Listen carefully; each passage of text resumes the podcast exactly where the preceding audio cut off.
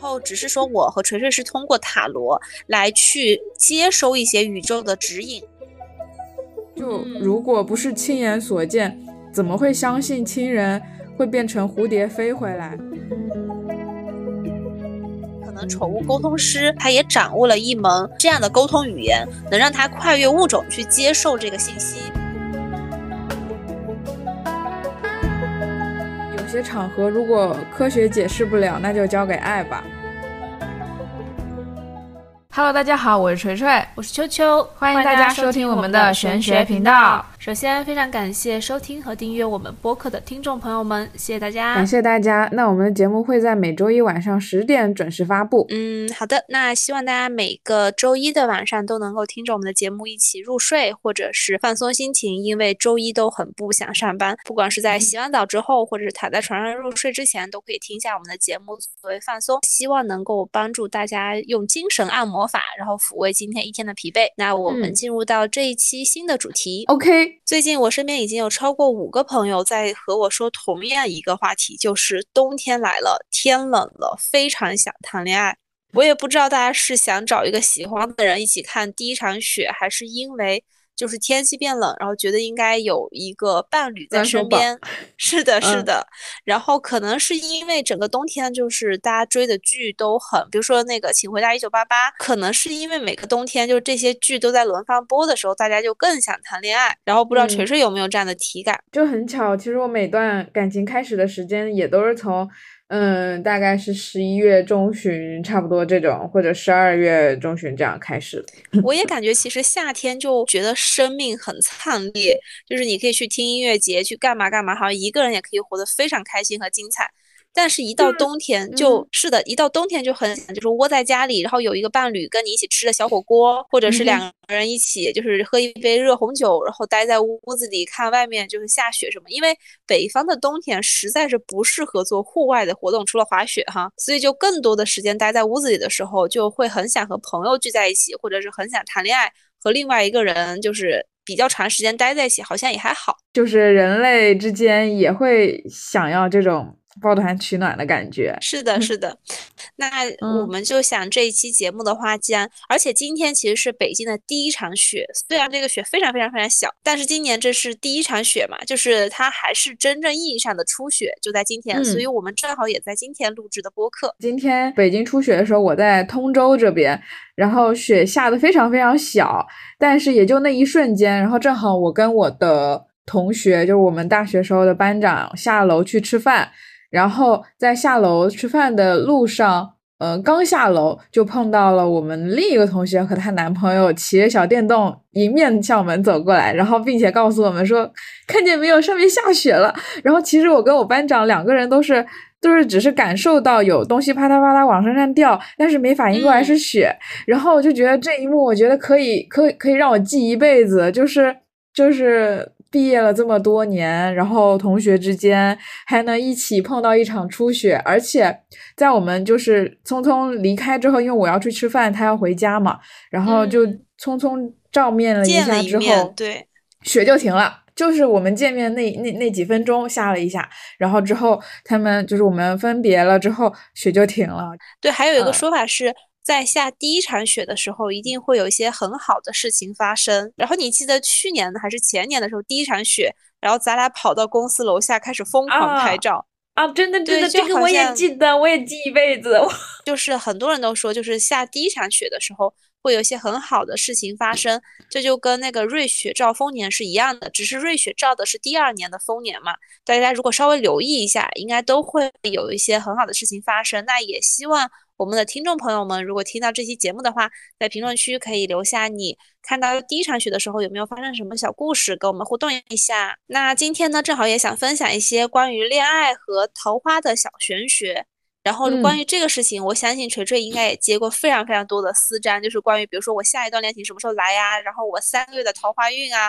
就这些很多人其实都 对都有在问。嗯，那我想跟大家分享的第一个小故事是我在厦门的时候认识的一个电台主播的姐姐，然后她当时是嗯，应该说应该算是空窗还蛮久的，就是没有一个固定的就是长期能在一起的人，然后就还比较蛮波动的这个情感状态。然后他那天就是我和他一起去听落日飞车的 live house，然后他在那个排队的时候，他就跟我说，就是门口我们在等待那个检票入场的时候，他就说他好想谈恋爱。我隐约记得那个时候应该也是冬天或者秋冬的那个季节，然后他跟我说他想谈恋爱，我说你一定要许愿，这个这个跟我在第一期节目说的那个愿力大于业力也是同样一件事情，就当你认真的许愿的时候，就是后来发生的事情，就是真的还蛮神奇和奇妙的。嗯，当时我们从 live house 出来，想在集美区找一个烧烤吃个夜宵，然后正好在过马路。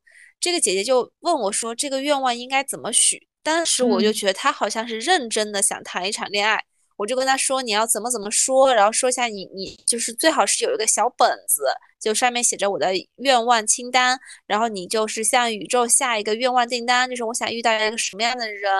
然后和他在一起，然后我我们的恋爱状态是怎么怎么样的。”然后他就是认真去做这个事情，然后就很神奇。大概一个月之后，他跟我说他有对象了，然后对象年纪比他小，而且长得非常好看。最神奇的事情是他对象。那一天，就他许愿的那一天，也去听了《落日飞车》的 live house，就是他就是现场其中一个人。然后我当时就觉得不可能吧，你骗我吧？直到我们见面才接订单呢。对，后来我和他的对象见面的时候，我还又 double check 了一下，说你那天真的在听《落日飞车》吗？然后他对象还把手机拿出来翻了朋友圈，说他那天确实也在现场，就很像那个姐姐当天晚上认真许愿的时候，神明就在那群人里面。挑了一个最合适他的，然后最重要的信息，最重要的信息是他们直到今天依然在一起，然后感情非常好。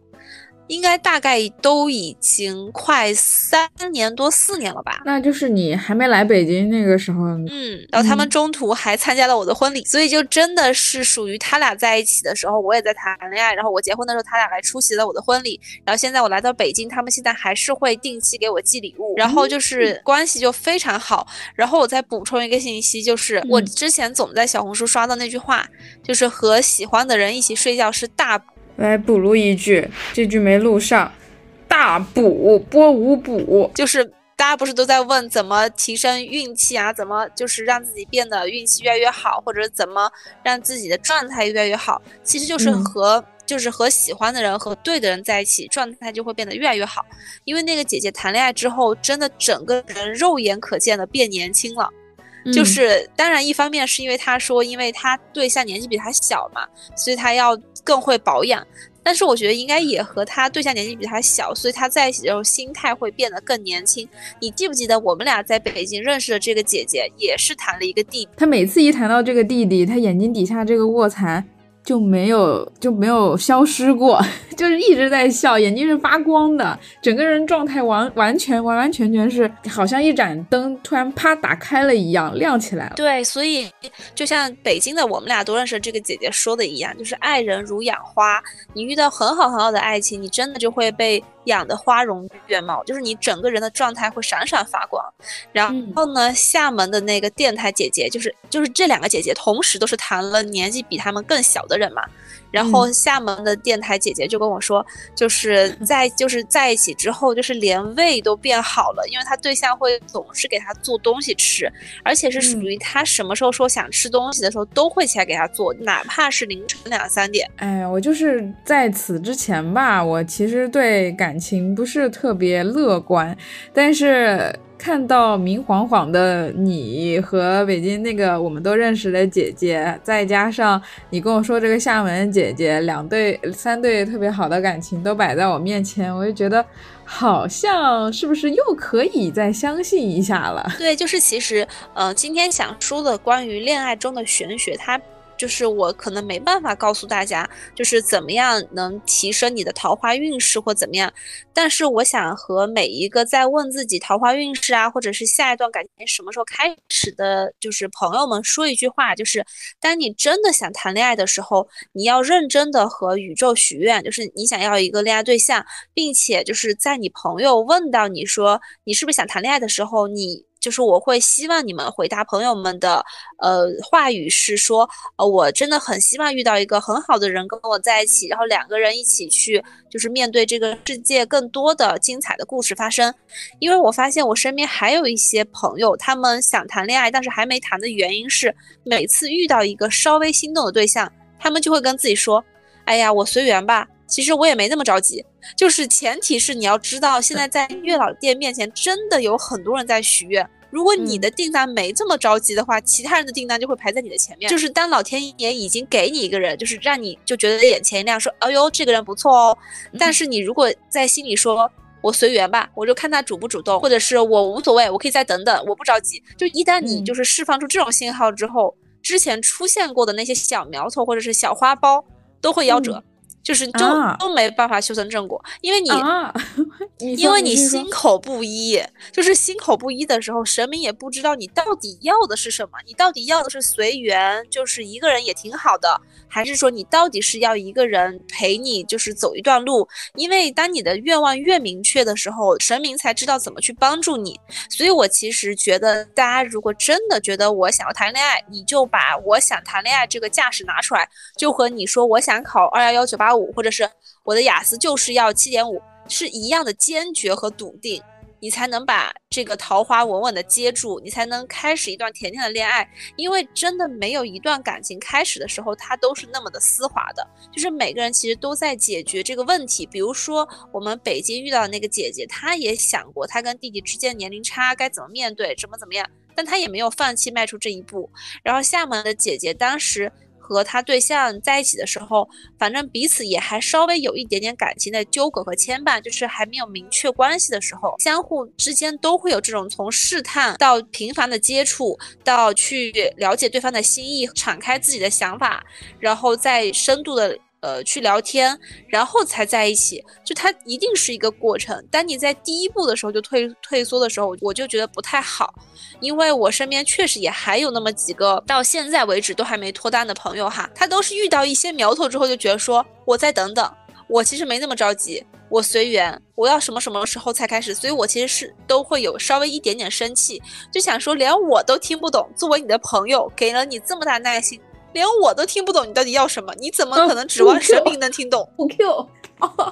然后其实也不是在说你哈，就是因为我还有就是一些办公室的朋友，就是很明显，因为我怎么突然发现这个事情的，就是我其实前两天跟厦门这个姐姐聊天嘛，我就跟她说，就是关于恋爱的玄学，就大家都在问我，但是我就是印象最深的就是我跟她说许愿的这个事情，因为我跟她说许愿，她是真的许愿，然后她就真的遇到了，所以她现在非常相信我的许愿大法。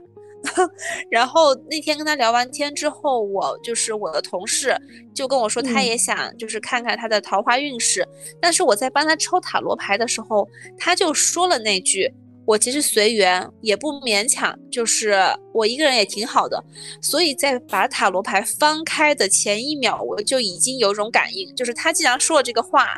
在抽这个牌，那牌应该就已经知道，就是他的。这个态度了，所以其实我翻那个牌的时候，我心里的感觉就没有那么乐观，因为我觉得说你既然都说出来了这句话，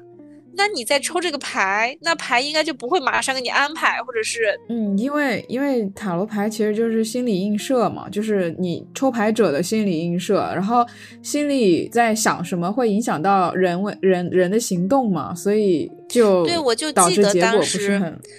我就记得当时他就是抽那个桃花运势吧，好像是抽呃三个月还是六个月，我忘了。然后中间其实第一张牌是太阳牌，我觉得真的非常好。但是第二张牌就出来了节制牌，就是第一个月是太阳，第二个月是节制，第三个月好像是恶魔逆位，然后第四个月又是一个圣杯侍从，就是没有那种特别。笃定对，比如说他没有权杖四，然后比如说他没有圣杯二，或者哪怕他就是，反正我就觉得他没有那么笃定，就是也没有就是这种特别。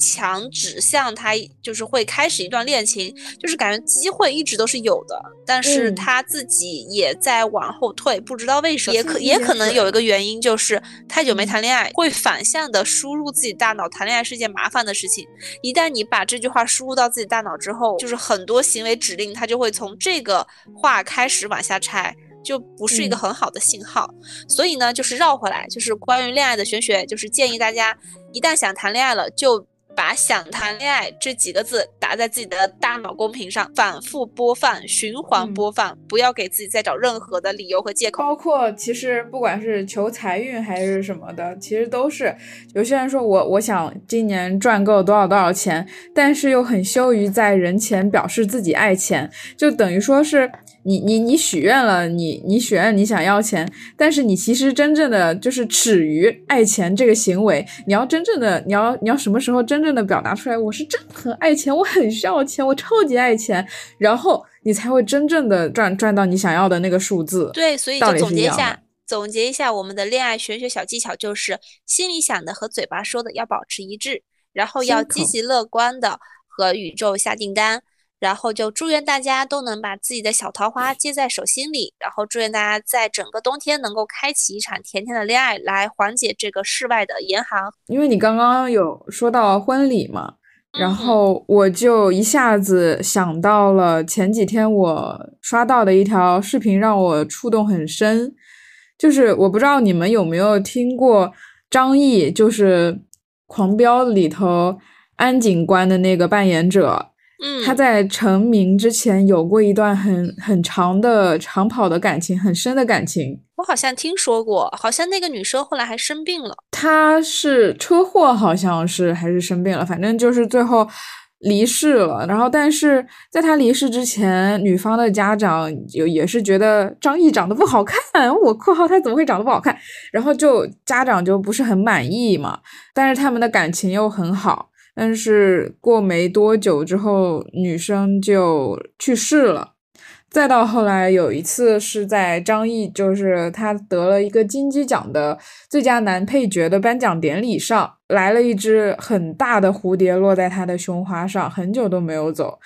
然后他低头看那个大蝴蝶的时候，就是你们视频也能，就是有录到，你们也都能看得到，他眼泪就在眼眶里打转。然后你没有憋住的那种，然后就嗯，对。对，我看到我看到过这个视频，然后当时我看完之后继续给他刷就起来了，因为好像当时那个下面有评论说是不是他回来了，是不是他回来给你打领结了，因为这是一这也是亲密的。就是伴侣会帮你做的事情嘛，就是如果他还在，然后张译如果去参加今天的颁奖典礼，他一定是亲手会为他打上这个领结，对，也会做这个事情的，嗯，然后啊，对对对对，细节是这只蝴蝶是先落在他的领结上，好像是，就是落在领结上，然后我我最近又刷到了一个婚礼，也是在一个户外婚礼上飞来一只黄色的小蝴蝶，然后那只蝴蝶。就落在新郎的胸花上，嗯，也是迟迟不肯走，嗯，他落下来一瞬间，场上的很多亲朋好友都落泪了，是因为大家都知道，就是这个新郎的父亲前一阵子刚过世不久，嗯，就大家都都都是反应跟之前大家看到张译那那只小蝴蝶是一样的。再后来，我就看到一句文案说，有些场合如果科学解释不了，那就交给爱吧。我当时看到这句话、这句文案的时候，我就真的眼泪是爆炸，泪如泉涌，一点都不夸张的往下流，因为我我真的是做到感同身受了。就如果说同样的故事放在今年二三年一月份之前的话，我可能就是只是掉几颗小金豆，但是嗯，今年一月之后，我对生生死的感悟有了不一样的就是体会。就如果不是亲眼所见，怎么会相信亲人会变成蝴蝶飞回来？就有些人说，人类去世之后，灵魂可以附着在很轻的物体上，或者是生物上。嗯，也许是一朵花瓣，或者是一种植物，或者是一只蝴蝶。但就哎，但是为什么我 我不想把这个氛围弄得那么尴尬？我现在想的就是，你说你说，为什么人家都是附着在很轻的物体上？我的外公就附着在很沉重的物体上，就很可爱，就是小动物。我也不敢说是不是真的附着在，反正当时发生了一些也是，嗯，用科学没有办法解释的现象，而在现场发生的。我现在不知道这个还适不适合，是不是合，适不适合这样说出来。等我自己消化足够久了之后，我再想想怎么告诉大家。反正这件事情看起来是挺悬的，哎，然后对呀，我其实你就是讲这些的时候，我有想到，就是那个，就是去年应该是那个一年一度喜剧大赛。就是那个再见老张，就是他那个婚礼的时候，他就看到他爸回来了。就是我发现很多时候，就是，嗯，就这些事情确实得交给爱去解释的原因，就是我们有些很亲很亲的亲人对我们的承诺，就是哪怕他离世了，他也会兑现他的承诺。因为我很久之前好像有翻到一个我之前关注了很久的博主，他在国外念大学毕业，哦，不是，是念研研究生毕业。然后好像之前外婆还是外公答应了要去参加他的就是国外的那个研究生毕业的那个典礼，但是后来就是外公去世了，就是长辈去世了，我确实不记得是外公还是外婆了。然后他就说当时那个典礼上合照的时候，就是要拍照的那一瞬间。就是迎面吹了一个，就是那种小小的微风吹过来，就把他的那个博士帽的那个穗稍微拨动了一下。嗯，然后他就就是他说什么都没有，但他那一刻就觉得应该是就是长辈回来看他了。那肯定就是，我觉得，我觉得大家在那一刻时候的感感受一定是真实的，一定是对的。就是你要感觉是，那肯他肯定就是，就对。其实因为嗯，你说，你说，你说，你先说。因为，因为其实我觉得，我觉得他们以这种很轻盈的方式出现，嗯，也许是在告诉我们，嗯，他们只是用旧了那一副，就是他们只是嫌弃了之前用旧了的身体，然后，嗯，他的灵魂，他的意识去了更多的地方，对他都还在陪我们，他以更自由的方式，嗯，就是。可以说是去陪伴陪伴着我们吧，也可以说是去找跟他们已经一样自由的家人、爱的人或者爱他们的人这样。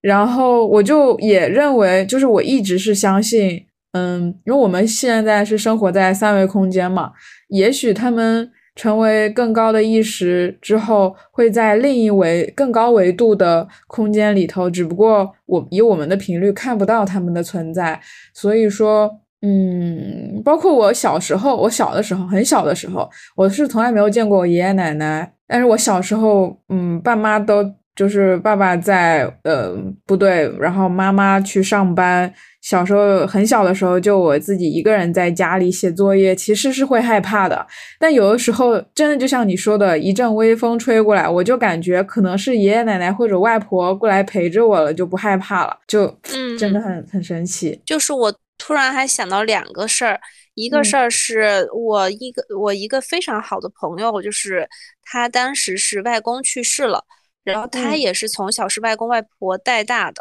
然后他说他当时特别特别难过，然后哭了很久很久，然后他我给他打电话嘛，然后他就说他非常难过，因为所有人都梦到了外公，但是他没有梦到。然后他就觉得很难过，就为什么就是他这么就是他这么想念他外公，但是外公不回来看他。然后我当时就跟他说：“我说有没有种可能是，呃，因为外公知道如果你梦到他，你一定会哭。然后但你现在已经每天都在哭了，他是不是心疼你不想让你哭？”然后他当时就整个嚎啕大哭说。那是不是他不哭了，他就能梦到外公了？我说你就先好好睡觉，因为他那几天状态特别不好，就是每天只睡只睡那么两三个小时，其他的时间就上班，然后剩下的时间就很难过。我说你每天只只睡两三个小时，然后醒着的时候要么在工作，要么在哭，那外公怎么可能还忍心去打扰你这两三个小时呢？然后他后来就说，那他好好睡觉。然后他后来那一周就是逼自己在晚上十点左右的时候，就是躺在床上睡觉嘛。然后后来他跟我说，他真的梦到了，就是外公就大概就是回来跟他说，让他好好吃饭，然后好好睡觉，然后不要太难过，然后他会一直看着他，就是慢慢长大之类的。然后就这个事情也非常好哭。然后这个是一个事情，然后还有一个是跟我的这么像啊，而且好像。你跟我说的话也好像，不会是我吧？因为不是你，不是你，是你们前后脚发生的事情。因为好像我我我有点忘记你，你有没有跟我说你外公有没有来梦里看你？但是他是很明显的一直在跟我说他为什么没有梦到。嗯，就这个信息是非常明显的。然后那个还有一次是。就是我怎么觉得，就是我们的长辈或者是祖先一直在庇护我们呢？就是我小学的时候有一次放学，那个时候我们学校就是门口有斑马线，正常情况下会有个警察站在那儿，然后他一指挥，我们小朋友就过马路；他不指挥的时候就车过嘛。然后那天没有，我记得那时候在我小学四年级还是五年级，然后我就背着小书包跑过那条马路，因为没人指挥，然后也没有很多的小朋友在走。然后我就被出租车碰了一下，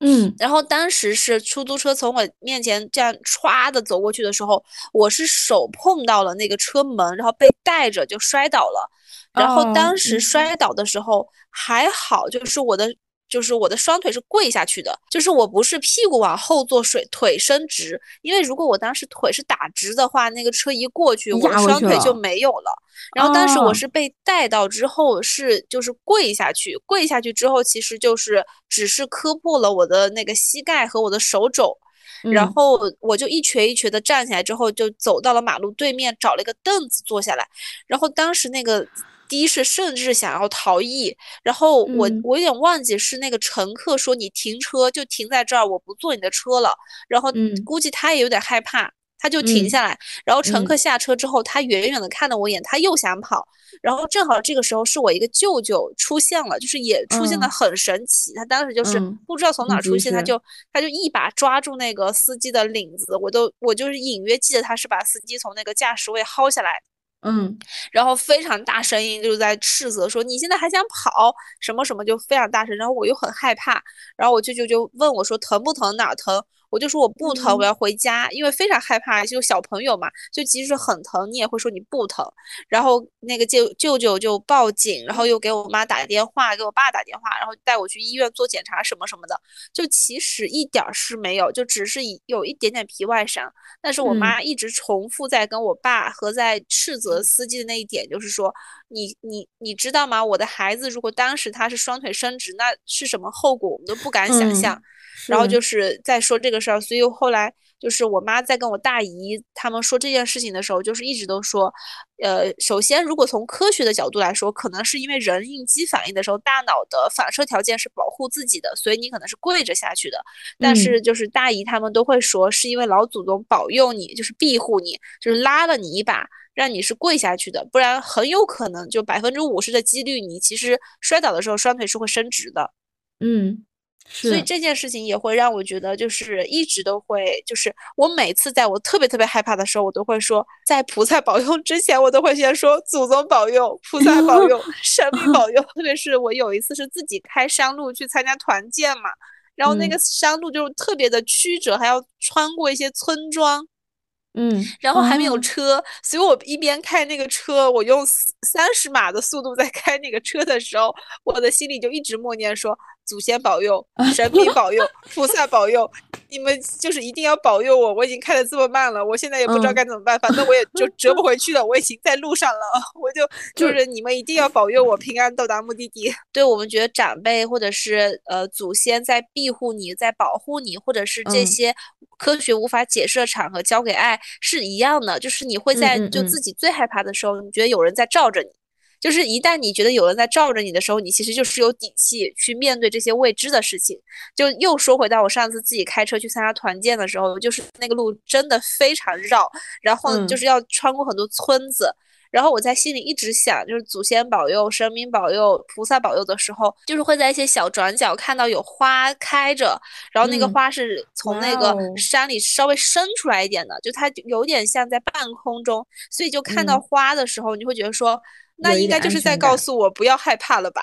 就是既然花花都开着，那我应该也不会有什么危险吧？就是会有这种安慰，就是我在想，这个有可能是自己的心理安慰。但是不管我们用什么办法，只要你能找到自己的勇气去面对这个世界，我觉得就足够了。其实我在给你忽悠去平谷的那个地方之前，我自己不是去过嘛？但是我形单影只自己去的，然后回来的时候也是很晚了。嗯，下山之后就是天就全黑了，而且还淅淅沥沥的下了小雨。但幸好我那天穿的是冲锋衣，就防雨。但是我好死不死，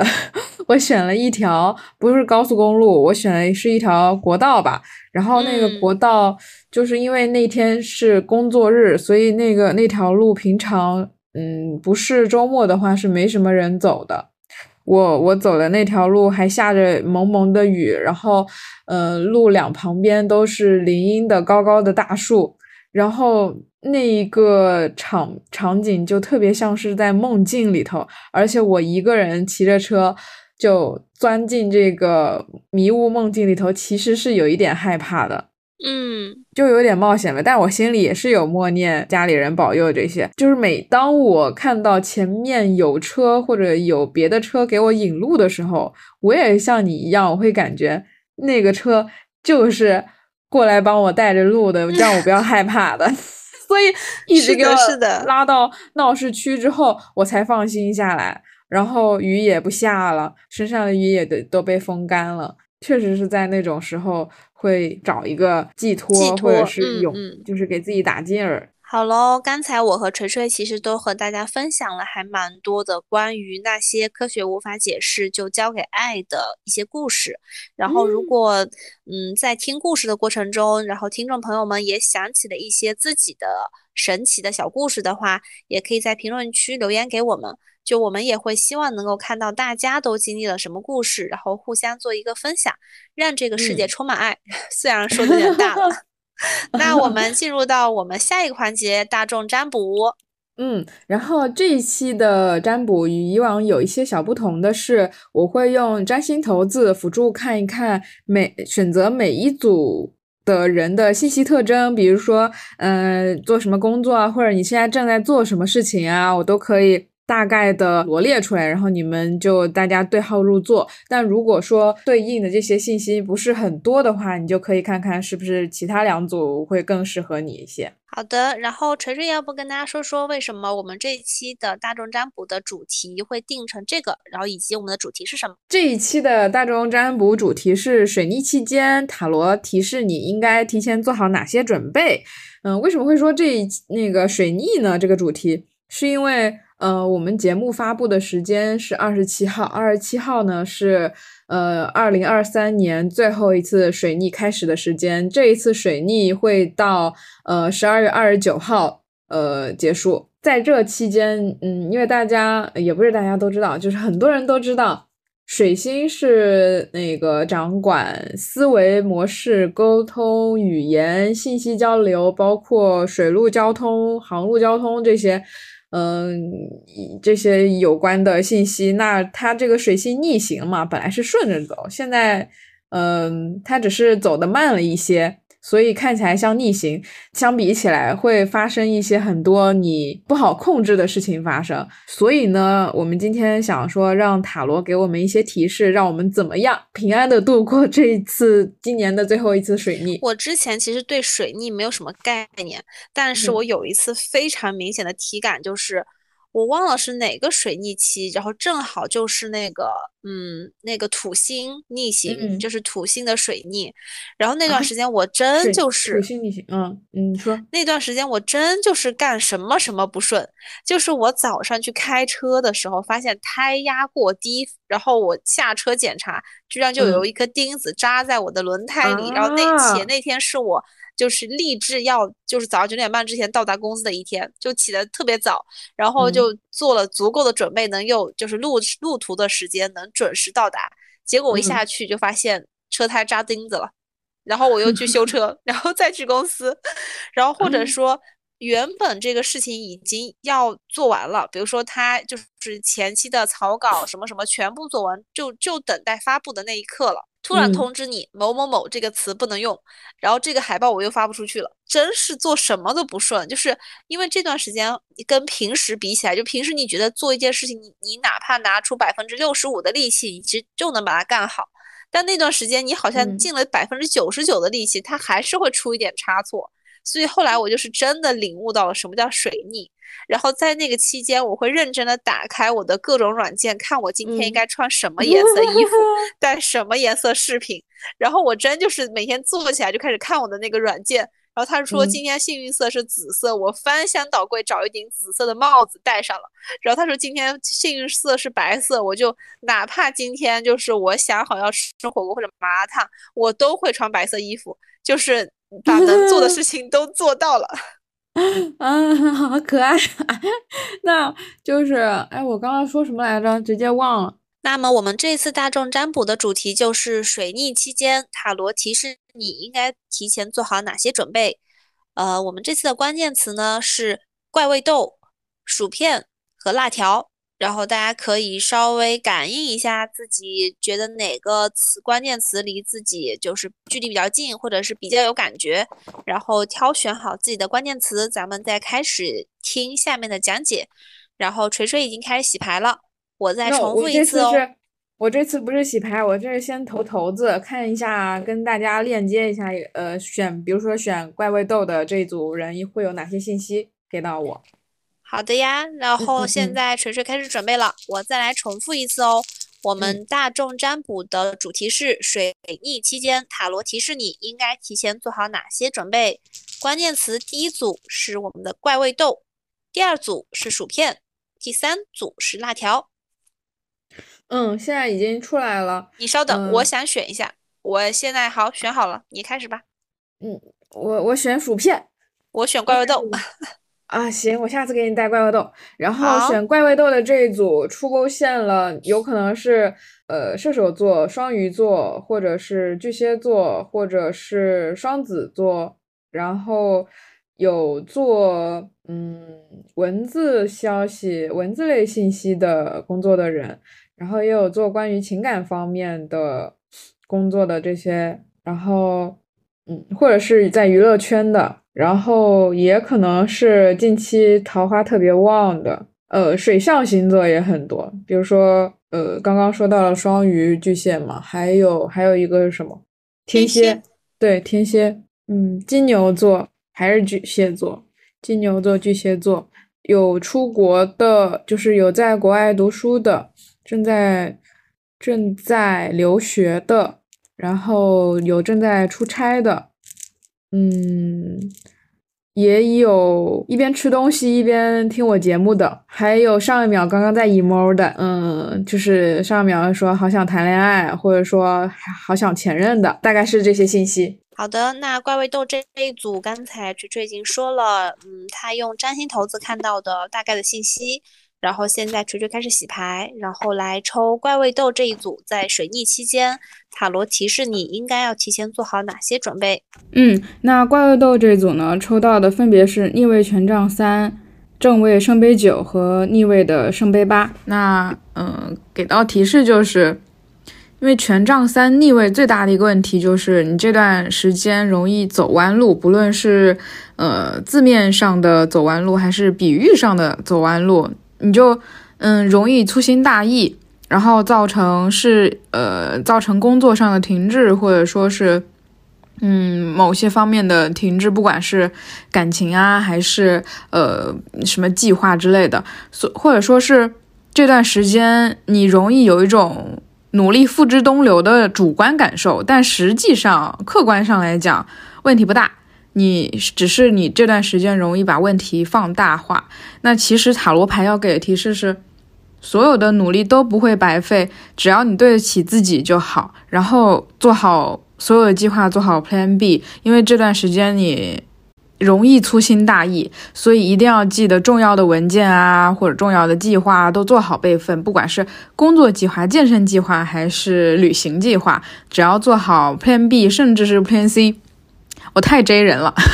嗯，就会就可以哈，嗯，就可以安然度过这段时间，嗯，然后还有就是感情上，一旦你出现口舌之争，或者你情绪没有控制好的话，千万不要翻旧账。不然你就容易后悔。那这段时间也不要轻易做重要的决定，嗯，能不出去社交就少一些社交，然后在家里跟自己打交道，或者，嗯，在家里看看投影啊，呃，喝喝小饮料啊，然后，还有不论任何方面，不管是事业、感情还是财运，他都提示你说鸡蛋不要放在同一个篮子里。这是因为我看到你可能在这段时间会被一些华而不实的。呃，虚景就是所蒙骗，或者说是糖衣炮弹啊这些，所以擦亮眼睛，然后所有希望都不要放在同一个篮子里，就 OK。嗯，大概就是这一些，然后也不用太过担心，因为问题都不大。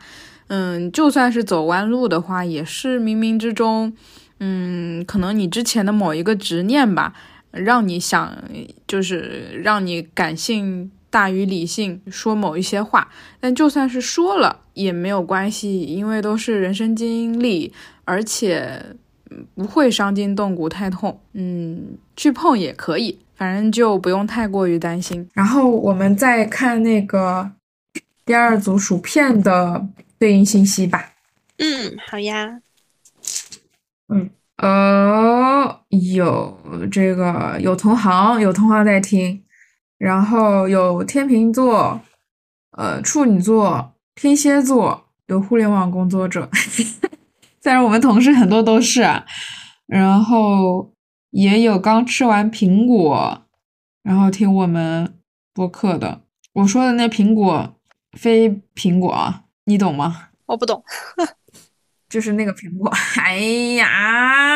然后。你，做有在法院工作、司法机关、司法机构工作的，要用嘴巴，就是一直不停的说话，然后来赚钱的那种。比如说律师啊，或者是呃法官啊，或者是销售，嗯，老师，对，老师就是要不停的讲说，不停的讲说这种。而且还有人刚跳完绳，就是刚锻炼完，或者正在对。来看看还有哪些信息。来一边哦，这组水瓶座，嗯，巨蟹座有上班时候偷偷听我们播客的，会在就是这一阵子经常在就是熬夜很久不睡觉，决定了自己要提早早睡，比如说十点睡，结果又熬到一两点那种，前一天晚上就是这种状态的。还有刚洗完澡的，还有一边洗澡听我一边听我们播客的。或者一边洗脸听我们播客的，嗯，差不多，差不多是这些，嗯，好的，那这一组薯片组，锤锤开始洗牌，看一下薯片组水逆期间塔罗提示你应该提前做好哪些准备。嗯，薯片组三张牌，哦哦哦哦哦，薯片这组抽到的是正位圣杯六，逆位的恋人，还有逆位的宝剑七，那。我刚刚 之所以呕了那么一下，是因为如果说有想复合的朋友，那近期还真的会有前任会来联系你，或者说是小时候玩的很好的朋友来联系你，又或者是有贵人来帮助你。那他帮助你的时候，你要注意识别一下，不要因为这段时间情绪不好，给人误伤了。就误伤友军。那这个时候给到的提示就是，如果你想跟前任重新联系起来，千万不要立刻就说感情上的事情，不要聊太多跟感情有关的事情，可以聊一些日常生活呀什么的。建议你就是循序渐进，也不要轻易说提出复合，因为问题还没有解决嘞，心急吃不了热豆腐。问题不解决的话，还是会因为跟以前一样的问题再再分手。呃，时间问题罢了，所以要心平气和沟通的时候，也不要放大问题，因为这段时间你容易把问题放大化，特别是沟通的时候嘛，水逆嘛，水逆水星就是影响到沟通啊这些，那也很容易出口伤人，很容易让你的感性占据上风。还有就是，呃，如果一旦这段时间就是。二十七号到十二月二十九号这段时间，你要想到什么好主意，就建议立刻执行，不要拖延，甚至建议你抢跑都可以，抢跑，否则容易被别人捷足先登。最好稍微卷一点点。那如果你说你跟我说不卷，卷不了一点，那我我也可以告诉你说这段时间好消息会迟到，但是不会缺席。嗯，那现在开始那锤锤现在用占星骰子来看一下我们的第三组大条，然后会看一看这一组选的这一组小伙伴有什么样的信息和特征。辣条这组也有水瓶座的、双子座的能量很强，金牛座、天秤座、巨蟹座、双鱼。巨蟹和双鱼这么八卦的吗？三组都听。啊，还真有这种可能哈，真的有可能。因为其实我就是巨蟹嘛，我也竖起了耳朵在听这三组。那我再看看还有什么哪些信息？嗯，狮子座，然后又是双鱼座，也有最近呃去很远的地方出差的，也有射手座最近快要过生日的，嗯，有离家很远工作的人，有近期跟人合作时候脾气很大的人，或者刚跟伴侣吵过架。不过在工作上行动力还是很强，然后竞争者也不少。好的，那锤锤现在开始洗牌，然后看一下我们选了辣条的这一组塔罗牌会给你什么样的提示。嗯，然后辣条这组呢，抽到的是逆位月亮、正位的星币二，还有逆位的星币六。那这段时间就是水逆这段时间，很容易被甩锅，很多之前隐藏的问题会逐渐浮出水面。或者说你之前很多的泡沫被戳破了，不管是粉色泡泡啊，还是工作上的糖衣炮弹，那这是在提示你是时候要迎接挑战了。因为没有任何时候会比现在你更能够看看清局势、看清情况。呃，越在问题明晰的时候，你越知道要怎么处理，然后也千万不要逃避问题。现在就是处理问题的最好时机。那有些问题最好挑明了说，用阳谋对阴谋。那这段时间也不要自欺欺人。怎么识别自己在自欺欺人？一个是跟朋友聊聊，不想聊的话，你就写在纸上，你纠结的问题，或者说你摇摆不定的问题，尽量让自己从客观的角度去看待这个问题。那这段时间你可能很多事情已经走上正轨了，嗯，保持好当前的状态就好。然后这段时间也有可能会有人会经历裁员，或者自己提出离职，或者是呃财务状况失控。那这就需要你这段时间多多记账，或者调整一下消费模式，匹配得上你的收入情况。然后关于塔罗，其实我最近刷到了一个嗯新就是新的职业，能够月入十万的，它有个 名字叫宠物沟通师。嗯，我不知道你有没有听过，我我肯定听过。我之前还打算说要不要那个入个行，但是当我深入了解之后，发现，嗯，咱们用的塔罗，对这个水很深，就是就是参差不齐的。因为首先是个宠物沟通师这个事儿，就其实在早几年。我就看到过，但是当时我看到是国外的，就是我第一条视频看到的是一个美国的狗狗，好像是一只金毛，然后它应该是因为年纪非常大了，然后就是要马上寿终正寝了，然后就是找了一个宠物沟通师来，然后类似于想知道狗狗临终之前想和主人说什么话，然后我那条视频整个看的也是大哭，就是爆哭，就类似于就是这个。呃，美国的这个宠物沟通师，他就是摸着那只金毛，然后一直在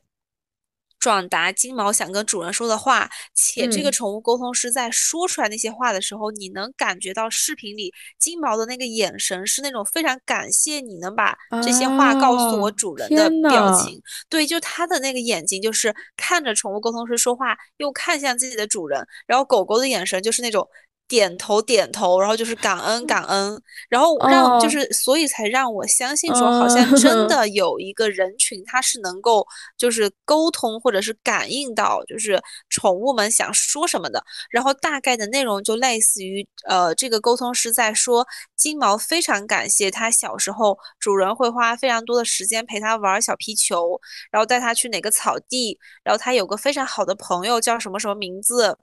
嗯，然后就很感。些主人对它的照顾，但它现在身上就是很痛，就是骨头也很痛，然后什什么也很痛，然后它已经感受到它自己快要离开主人了，但是它希望主人不要难过，就是他们已经拥有了非常，就是类似于说它呃已经拥有了很快乐的一生。然后嗯如果还有可能，他也会回来做他的小狗之类的吧。反正后面嗯我有点不太记得了，但是我就非常记得那个就是那只金毛的眼神，就是他就是那种。终于有人在我呃这一次来到这个世界上的时候，把我的话说出来了。然后好像我第二次看到关于宠物沟通师是日本的一只猫咪，然后嗯也是一只年纪非常大的猫咪，然后日本的那个主人就不忍心让猫咪接受安乐死，所以去找了宠物沟通师，就是希望沟通师告诉他猫咪自己的意愿嗯是嗯嗯愿意继续治疗，还是说就是愿意接受安乐死，就到底是怎么想的。然后嗯。那个就是宠物沟通师也是先说了，然后猫咪跟主人共同的回忆，然后就怎么捡到它的，然后怎么把它带大，然后给它吃罐头，然后虽然它挑食，但是因为它挑食原因是什么什么，反正都说了很详细的事情。然后最后就是我有点忘记结局是接受还是不接受安乐死，我有点忘了。然后嗯让我觉得说好像真的有，因为国外好像确实很就是呃很多这种做灵媒的，就他能嗯够通过这种呃神奇的体质进行沟通嘛。然后呢，我就看到小红书上也有非常多人最近就开始就是带着那个宠物沟通师这个呃这个词，然后再发帖子。然后那嗯段时间不是正好我养了第二只小猫嘛，嗯然后我的就是我的两只猫，它们就分分别开始出现了一些争宠行为，所以以至于我就很想找一个宠物沟通师。然后我在小红书沟通了一轮下来之后，我的 体感就特别的差。然后有 六十八块钱三个问题，有八十八块钱一个问题，还有什么三十免块钱一个问题那种，没有，还嗯有免费沟通，说的真的啥也不对，就是嗯就是反正就是八竿子打不着的原因。就比如说我，对我问他。我问他为什么吐，然后他跟我说，就是猫咪觉得自己之前舔毛，然后舔毛毛多了吐毛。但是咱们 哎养过猫都知道，就它吐毛球的吐和它吐没有消化的粮的吐，它吐出来是两种东西。就是你一嗯看你就知道它不是因为舔毛，它肯定是因为吃多了或者是心情不好，反正他跟舔毛绝对没有关系。然后那嗯个免费的那个还反问我说：“我说的对吗？” 我当时真是，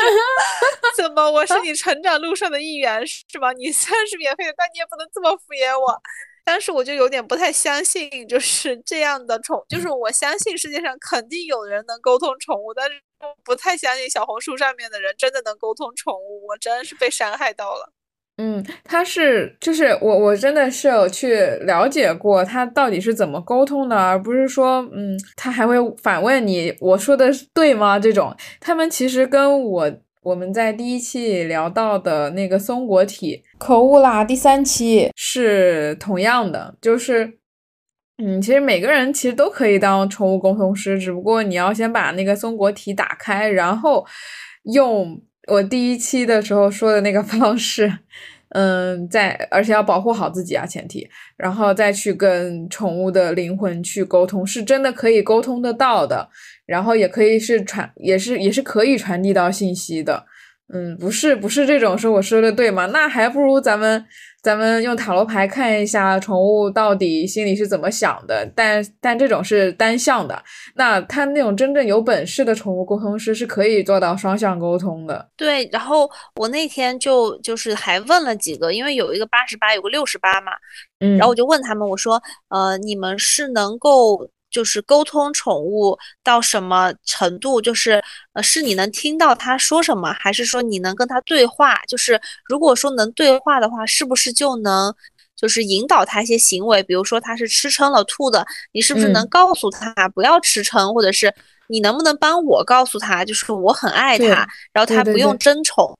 然嗯后呢，八十八跟六十八的两位老师反馈我的就是，他们就是能聆听、能沟通，但是不能指引他做什么。就单是向的呗。嗯对我也其实我也能理解，就是跟你和一个另外一个人沟通，他不一定听你的劝嘛，就是他不一定能听你的话去做你指挥他的事情。但是我嗯就是总觉得，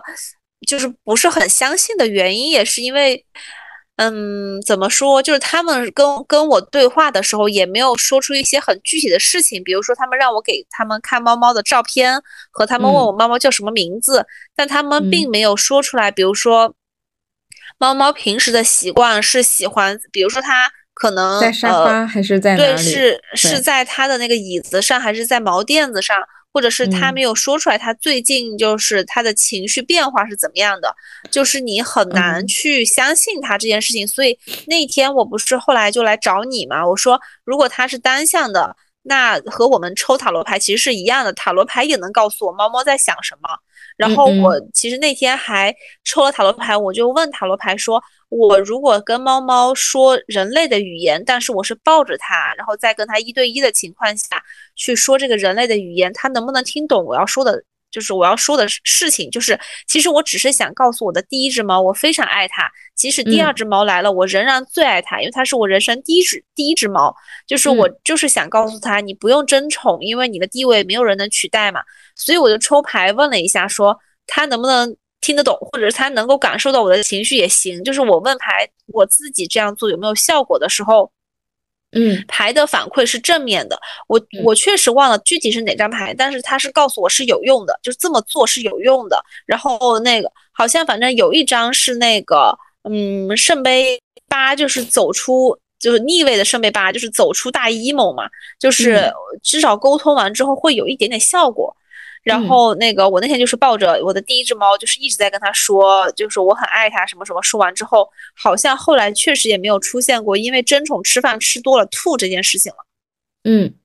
然后我还想就是聊一下，正好是因为聊到宠物沟通师嘛，所以我不知道你有没有抽牌看过你的小猫想跟你说什么哈。但是我是抽牌看过我的小猫想跟我说什么的，因为我的小猫一直就挺粘人的，所以其实。我好像真没有，还真没有这样，就是看过，嗯，然后更多的是看身边人的宠物心里是怎么想的。啊，那一会儿你也可以分享一下，因为我现在其实想讲的也是我帮我的同事看他的三只猫猫想对他说什么，然后以及为什么来到了他家。因为当时我同事正好就是他跟我分享他的家里小猫的照片嘛，他一共养了三只小猫，然后他就说他就是嗯想看看他的每只小猫给家里带来了什么，或者说是想对他说什么，然后我就帮他抽牌，然后前提是我一开始是不知道这三只小猫的就是先来后到的顺序，以及它是在什么情况下来的，嗯，然后我印象非常深，就是我抽到第一第一只小猫的信息好像是。嗯，这只小猫它是带着钱来的，就是它是有 财运的，然后且它是来帮助你的，然后它现在觉得它在你家待的很好，然后呢，它，然后我同事就非常震惊，他说，确实是因为那个时候，因为他就是在换工作嘛，他对象也在换工作，他们已经就是穷的都揭不开锅了。然后都是不知道下个月的房租，过几天就要交了，钱从哪里来的情况下，他还是捡了这只流浪的小猫。然后他把这只小猫捡回家的第二天，他就接到了一个，就是呃，他就接到了一个商单，就是相当于接到了一个副业嘛。然后就接了一个项目，那个项目的钱正正好能付房租。和他就是的猫粮，以及他们的下，就是至少是下一顿饭的饭钱就有了。哇塞，太神奇了！就是把这只小猫接回去的第二天，就是来了一个电话，说有个项目，你接不接？然后可以先打给你一个预付款，然后项目结束之后结尾款。那个预付款刚刚好能够付房租，然后买猫粮。嗯，然后他就说他之前没有把这两件事情联系在一起，但他后来想到。就是每每他每次揭不开锅的时候，好像都是会有这么应急的钱，就也可能是人在这种情况下，就是还是能活下去的一些办法。但是他说，就是最明显的就是，就是把猫捡回去了第二天就有一个订单，这件事情非常明显。然后他就觉得说，嗯，就这只小猫确实是一只招财的小猫。然后，嗯，第二只猫，第二只猫是。我跟他说，这只猫特别有性格，然后不是很合群，就他不认，就是他不认这个家里来的第一只是老大，就他觉得自己有自己的地位。然后呢，这只猫就是跟你们也不是非常亲，然后他甚至不觉得自自己是这个家的一员，他就觉得说我在外面受难了，就是那种王子落难，然后现在被救了，然后他就觉得你们应该好好伺候我。然后，呃，我才是这个家的主人。然后大概是这种。然后他就说，确实第二只小猫特别有性格。它有多有性格呢？就是另外两只都会在猫砂盆里拉粑粑，只有这只每天拉在客厅的正中央，正中间，对，就拉一坨。然后它就 是，嗯，小猫非常有性格，而且就是另外两只小猫可能会抱着就相互取暖什么，但这只一直都是就是独来独往，就是他确实身上有那种气质，就是我谁也不，我就是老大，然后。这个家就是我，就是用来就是过渡一下我的困难时期的这种感觉，所以他其实一直都觉得他和那只那只小猫不是很亲。好了，第三只小猫的故事我已经忘记了，因为我就记得第一只是招财，第二只特别有个性。嗯，然后我其实还想分享的一个事情就是，你记得上次我出门忘记关窗户吗？我记得你还找我来问那个，就是嗯，要不要回去关窗户？不然你家的第二只小猫，你本来身上就有炎症，还开着窗户，会不会感冒？然后对，因为那天是这样的，我先跟就是听众朋友们再说一下这个事情，就是正常情况下，就正常情况下那个房间的窗户是关着的，因为北京的风很大嘛。然后呢，我不知道哪根筋搭 错了，我那天就觉得它应该通个风，就透透气，我就把那个窗户开了一个小缝。但是我后来因为拉了窗帘，所以我完全忘记了把窗户开了这件事情。是我在上班的路上的时候看到那个，就是风把树已经吹弯了。我觉得天呐，今天这么大风，然后我忽然想起来，我家那个窗户开了一条缝，而且小猫本来就在感冒，然后我就很慌张，因为我在想，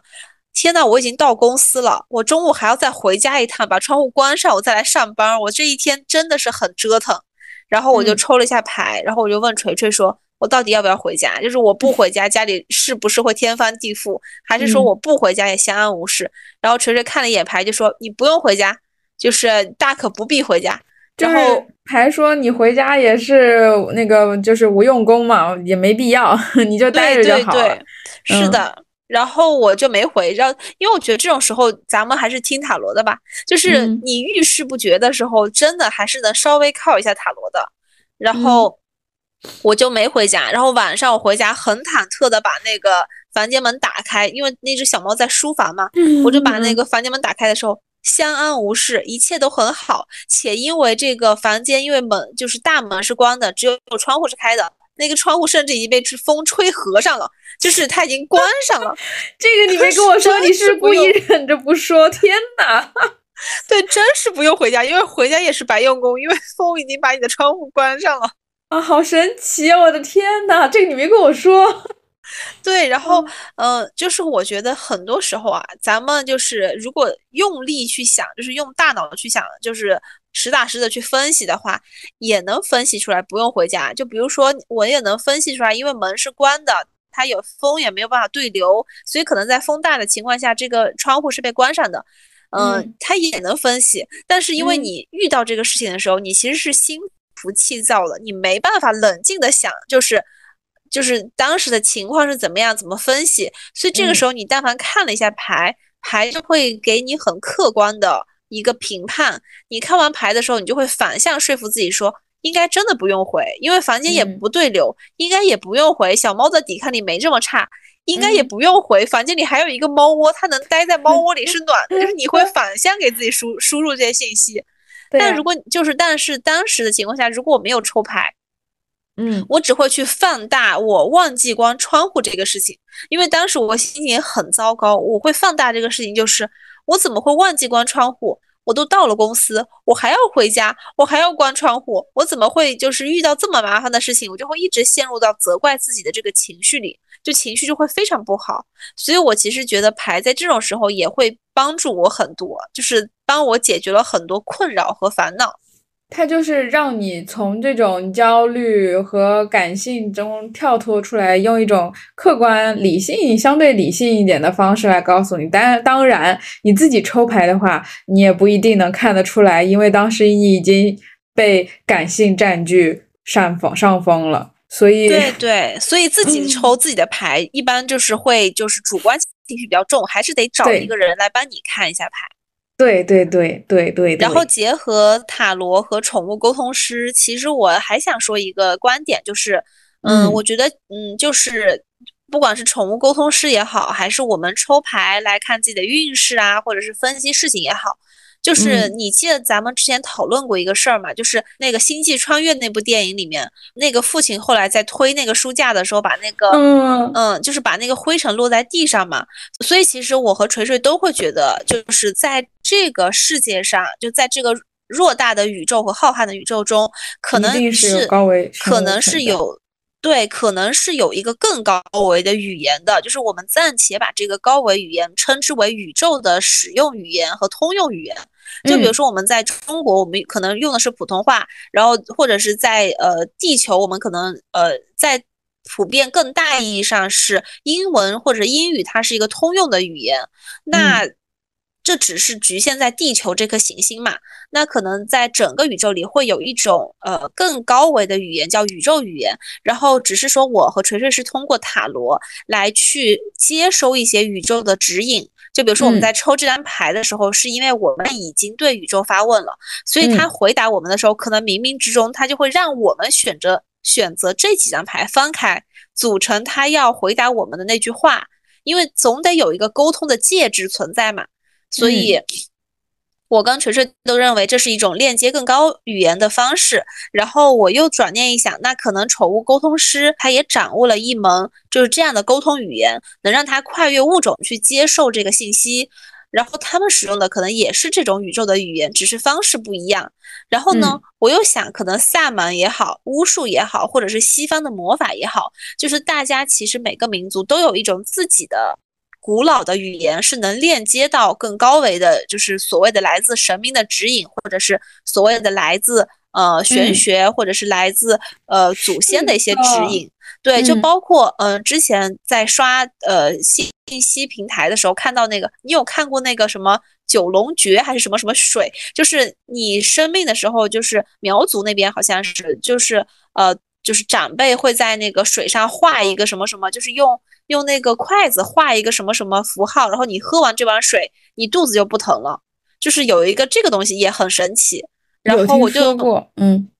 对我就觉得说，就是大家可能都有一种使用语言，只是因为现在就是所谓的进入到呃进步文明的社会，就大家好像不太相信这些了，或者说接收这些信息会比较少一些。但这种语言一定是存在的，至少在我和锤锤抽牌的过程中，一次又一次的被震惊到或者。对，会验证或者是起鸡皮疙瘩的过程中，我们也浅浅的开始了解到了这些更高维的信息。也不是说大家就是呃一定要学塔罗或怎么样，只是我觉得大家如果都相信有个更高维的呃思维或者信息方式的话，塔罗其实可以作为你了解或者链接或者是打开自己的思维，然后从更多角度去分析这件事情一个很介质。对一个很适合入门的方式和方法，因为你的一个小脑袋想问题的时候，可能就是一种声音嘛。那你可能通过牌，你就能听到另外一种声音，也是一件很好的事情。至少在，至少在我这个创作行业或者是创意行业，它也能提供一个新的思路。就像我和锤锤说，之前我也帮我的编编剧的学姐用塔罗来补补剧情，也补得非常顺利。也补得很合理，对，就是还是觉得，嗯，有一些这些生活的小 tips，在我们日常生活中也算是一个能够，嗯，给我们更多信息的一个接触点吧。嗯，还有就是，哎，我突然想起来，我前几天在我们的评论区里头看到一条评论，说那个塔买买塔罗牌，呃，有没有分正正版盗版，有没有什么差别？啊，那其实。最大的差别可能就是对厂厂家的伤害吧，但其实嗯没没没有多大的差别，因为塔罗牌的前身就是扑克牌，哪怕用扑克牌来算塔罗牌都会是准的。那可能真的是有某个更高维度的生物在帮我们把牌的画面，就是选择成我们想要的、想要知道那个答案的提示吧。我我觉得，嗯嗯，但是我个人建议大家在买塔罗的时候，嗯，至少是自己第一副塔罗的时候，对，嗯，至少买个九十块钱到两百区间呢，或者是九十块钱以上的，因为牌稍微好一点的时候，它的画面信息会更完整，或者它的画工会更好一些。嗯，你拿这样的牌去做学习和入门的时候，我感觉会更好一些。对，因为盗版的它有一些的有些牌，或者说是嗯不是基础的那些画面的牌，它的颜色会跟基础的，就是普遍意义上入门塔罗书上面画的那些颜色会有一些出入，这个对新手学者来说不太友好，所以建议。就呃，从维特塔罗开始买起，就是蓝色的那一盒，那那那那一副八八十九块九十多块的那一副开始，呃，入门起，嗯嗯。然后对于塔罗，我自己还是支持正版啊，就是对所有的出品物或者出版物或者电影所有的信息，我们都支持正版。嗯，是的，支持正版。你这么一说，我突然想起来一个小信息，也非常好笑，就是我的同事跟我说。我好像之前跟你说过，就是北京的潘家园儿有卖低价版的雍和宫手串儿，哦，就是可能在可能在雍和宫你买一个手串是五百多或者六百多，然后我之前买的两百多的一个手串，它现在也涨价，差不多到五六百了。然后呢，我的同事跟我说了一件事儿，他说绝对不要去潘家园儿。买低价版的雍和宫手串，为什么？因为他那天去，就他是带着正版的雍和宫手串去的嘛。然后去了之后，他就淘了两串，是潘家园，大概是九十八还是七十八的那个手串，就一个。然后他买完这两副手串之后，他看到了一个单反相机，非常好看，大概花了一千五还是两千拿下了。拿下来之后，回到家之后发现这个相机是坏的。就是 没法用，还得去修。然后他那天就跟我说，他转念一想，是不是因为他买了两串雍和宫手串是低价版的盗版的，所以神明在责怪他，然后让他把让他把这个差价实打实的补回来。就是你差了我多少，你就得在另外一个地方花多少的钱。然后而且你还会花，对，而且你还会花更多。就是你不仅买了，而且你还要再去修它。修完了也不知道能不能用，然后最后我这个同事是因为他确实相信这些，他是真的带着那两 串盗版的去雍和宫里道歉，然后 就带着那两串，然后去雍和宫里道歉，然后道完歉之后就把那两串放在那个就正常我们放供果啊什么什么的地方，然后放着也没敢拿回来，就是除了他放这个手串之外，他还放了很多苹果、饼干和糖果，然后一直在道歉说对不起，我真是。一时鬼迷心窍，我才会去买这个盗版的。我做错了，你不要再怪我了。然后他真的，天呐，他就跟我说，他就跟我说，绝对绝对不要去买，就是盗版的雍和宫之后的别的雍和宫的手串。的，对，对你哪怕买其他手串也行，你就是别买，明知道在哪能买到正版，却去买盗版这个事情。然后他说，呃，他他说，因为他之前买，比如说买五台山的手串，或者是杭州灵隐寺十八十八子，他其实都会去呃 check 一下这个发货的地址是不是从杭州，或者是不是从五台山发货的。他说他这么严谨的人，没有想到自己会就是栽了一个跟头在这个就手串上，所以就最后的最后，就节目的最后也提醒大家。不仅支持正版塔罗，也支持正版的手串儿。可以，一定要支持正版。就对对对，我我之前也也买过盗版的书，但是嗯，我每次看完之后，我就会觉得我买盗版对不起作者，然后我又会再花钱去买一本正版的收藏起来。我就是我屡试不爽，然后之后我决定再也不买盗版的了，我就全部买正版的。行，好的，那我们想聊的其实还有非常非常多。下一期我们仍然会有大众占卜，大家可以把想问的问题都留言给我们，然后我们真的会从评论区抽问题。我们一直没有抽，也是因为一直没有小伙伴在评论区给我们问问题，所以希望大家还是留下你们想问的问题，然后我们可以作为下一期的主题来抽为大众占卜。嗯，OK，那我是锤锤，我是秋秋。感谢收听今天的日常玄机，那么我们下期节目再见喽！请大家一定要多多留言、点赞或者分享我们的节目，拜拜！记得我们是每周一晚十点更新哦，拜拜，拜拜，好的，拜拜，拜拜，拜拜。